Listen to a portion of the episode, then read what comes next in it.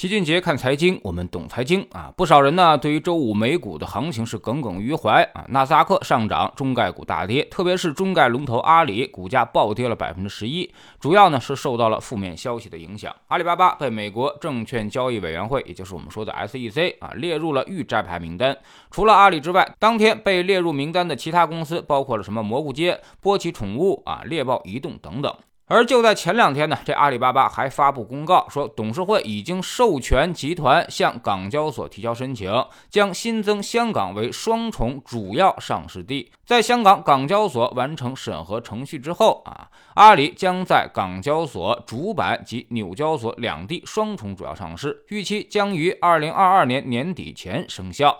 现在看起来啊，阿里很可能啊，很早就知道了自己已经被列入预摘牌名单了。而准备港交所上市，主要有这么几点考虑：首先呢，直接到香港上市可以相对股价更加独立，有利于自己纳入港股通的标的，获得更好的市场流动性支持。其次，可以极大程度的降低美国政策对公司股价的影响。未来随着大国竞争啊，这种摩擦估计会越来越多。那么，在美股上市的这些中概股，永远都是第一打击对象。第三呢，就是为预摘牌提前做好避险准备。其实呢，从目前预摘牌的名单来看啊，已经多达一百五十家公司上榜啊，那么几乎囊括了一半的中概股。那些知名公司全部纳入其中。至于被列入的公司是否两年内真的就会退市，这个主要还得看谈判的结果。目前来看，信息并不对等啊。我们这边给出的信号是没问题，已经取得了积极的进展，但美国那边则非常不确定。一会儿说谈判的很顺利。而一会儿呢，又不断的外放一些新一批的名单进去啊，不断的对市场制造恐慌情绪。记得在中概股大反弹的时候，老齐就已经说过，最大的不确定就来自于美国，谁也不知道他啥时候就炸一下。按照美国极限施压的谈判套路啊，总是说最狠的话，做最怂的事儿，这些呢都应该是谈判的手段和技巧。老齐估计，最后能够真正被强制摘牌退市的，应该没有几家。但可能会有一些是我们自己主导退市的，比如之前的滴滴，就是咱们要求它必须要从那边退市啊。未来大体上也是这种情况，有些企业被折腾惨了，不排除自己要求摘牌，然后回到香港上市。特别是几家中概互联网指数里面的知名公司，很可能自己走出这一步。你也可以理解为他们是被逼退市，但是并不是强制退市啊，因为他们大概率已经认识到，再回到二零一八年以前那种大国关系几乎已经不可能了。一直赖在美股不走，反而可能对自己更加不利。那么问题来了，现在很多人都担心香港是否有这个承接能力？美国纳斯达克的公司动辄几百亿、几千亿美元市值，这么大的家伙回到香港，我们是否有这个流动性支持？在大家的印象当中啊，港股是一个流动性很差的地方，一般给不了太高的估值水平。这个流动性啊，其实也分跟谁比，跟美国比确实很差，跟 A 股比也是不如，但似乎也仅次于这两个市场。相比什么欧洲和日本，港股市场的流动性其实并不太差啊。那么港股上面的巨头其实反而更多，比如腾讯、美团、小米这些公司的交易量都实属正常，而且它跟 A 股的结构不一样。香港是我国唯一的离岸金融中心，在港股上啊，散户比较少，机构比较多，所以炒炒作垃圾股的资金就会很少，大部分都是海外和南下的配置资金为主，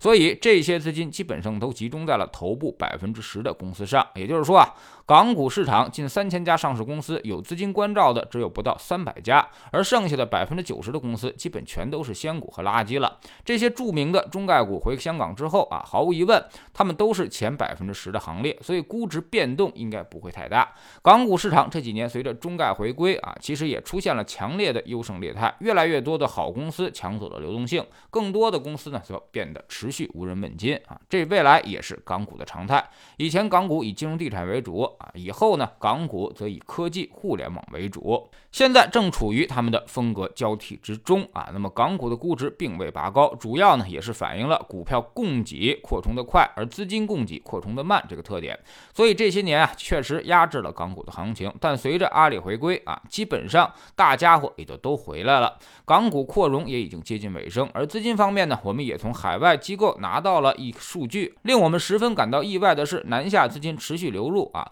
海外资金呢也在不断的加仓，港股总资金量其实一直在提升，这跟我们的直观印象完全不符。我们想，港股跌了这么多，怎么会还有资金不断的流入呢？但数据确实如此，唯一反向流出的就是海外的主动管理基金，他们确实在减仓，跟港股的下跌基本同步，而且如今已经降到了一个很低的仓位水平，所以未来继续减的空间其实已经不太大了。随着南下资金和海外配置资金持续流入，那港股的赔率其实已经变得越来越高。也就是说啊，未来主动基金们开始回流的时候，就会形成正反馈效应，突然之间大幅拉升也是大概率事件。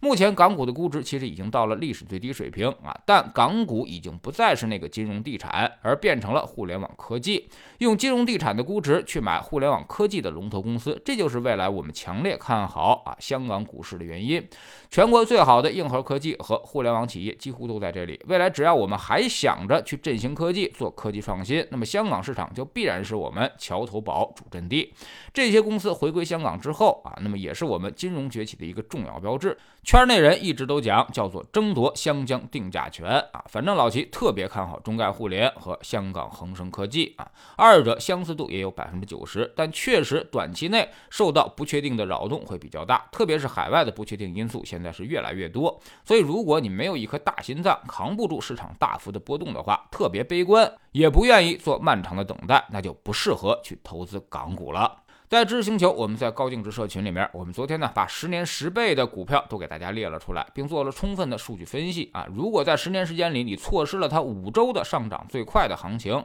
那么收益要损失七成以上。也就是说，即便是那些超级大牛股，它也不是线性上涨的，十年当中只有一个月在上涨。也就是相当于百分之一的时间啊，剩下百分之九十九的时间你都需要漫长的等待。我们总说投资没风险，没文化才有风险。学点投资的真本事，从下载知识星球找齐俊杰的粉丝群开始。新进来的朋友可以先看《星球置顶三》，我们之前讲过的重要内容和几个风险低但收益很高的资产配置方案都在这里面。在知识星球老齐的读书圈里面，我们讲完了组织的力量，今天来讲讲通向成功的交易心理学，看看我们该如何为我们的投资做心理建设。懂得投资知识的人，其实很多很多，但是能做好投资的人，并且赚到钱的人却很少。主要就是因为你过不了人性这一关啊，一跌起来你就全都慌了。所以学了很多知识，但却始终无法上升为技能。加入知识星球，找老齐的读书圈，每天十分钟语音，一年为您带来五十本财经类书籍的精读和精讲。之前讲过的二百四十多本书，全都可以在星球读书圈置顶二找到快速链接，方便您的收听收看。